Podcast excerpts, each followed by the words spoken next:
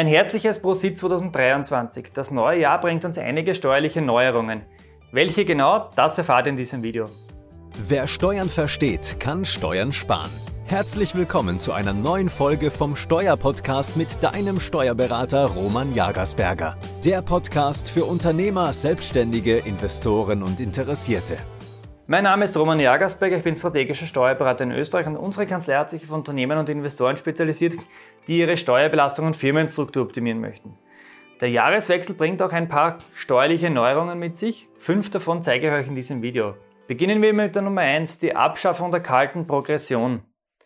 In diesem Video, das wir euch hier oben verlinkt haben, habe ich euch bereits gezeigt, dass die sogenannte kalte Progression endlich abgeschafft werden soll. Was medial schon seit sehr langer Zeit vehement gefordert wurde, bedeutet für uns Steuerpflichtige eine Inflationsanpassung beim Einkommensteuertarif und dadurch eine Einkommensteuer bzw. Lohnsteuerersparnis. Für das Jahr 2023 wurde eine Inflationsrate von 5,2 Prozent errechnet. Mit diesem Wert werden diese Tarifstufen valorisiert. Die beiden unteren Tarifstufen werden sogar um 6,3 Prozent erhöht. Somit beginnt die Einkommensteuerpflicht nicht bei einem Einkommen von 11.000 Euro, sondern erst bei einem Einkommen von 11.693 Euro. Wir können somit nun um 693 Euro zusätzlich steuerfrei verdienen. Nähere Infos dazu findet ihr, wie gesagt, in dem verlinkten Video. Dann Punkt 2 der Neuerungen. Es gibt eine Änderung im Einkommensteuertarif. Mittlerweile sind wir schon im dritten Jahr der Anpassung des Einkommensteuertarifs. Die Tarifstufen 2 und 3 wurden ja schon auf 20 bzw. 30 Prozent gesenkt. Heuer wird, noch, wird es noch eine Änderung bei der vierten Tarifstufe geben.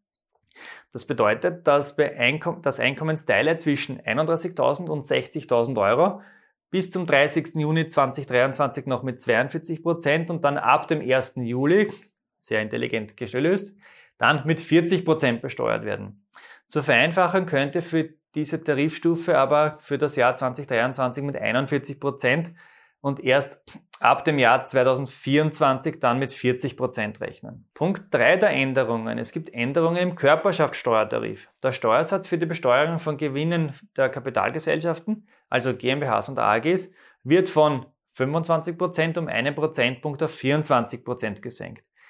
Dieser eine Prozentpunkt ist zwar nicht viel, aber ein Schritt in die richtige Richtung. Und nächstes Jahr, also 2024, wird der Steuersatz dann nochmal um einen Prozentpunkt auf 23 Prozent gesenkt. Vierter Punkt.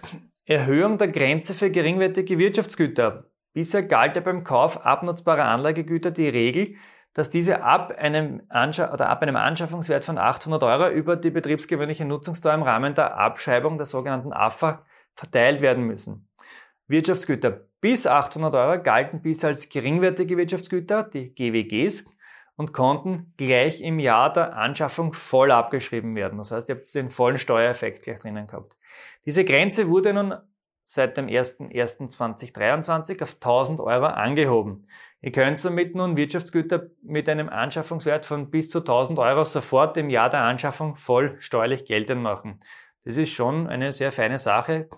Vor allem, wenn man bedenkt, dass vor ein paar Jahren, also vor gar nicht allzu langer Zeit, diese Grenze noch bei 400 Euro lag. Punkt 5 der steuerlichen Neuerungen. Die Umsatzsteuerbefreiung für Schutzmasken wird verlängert.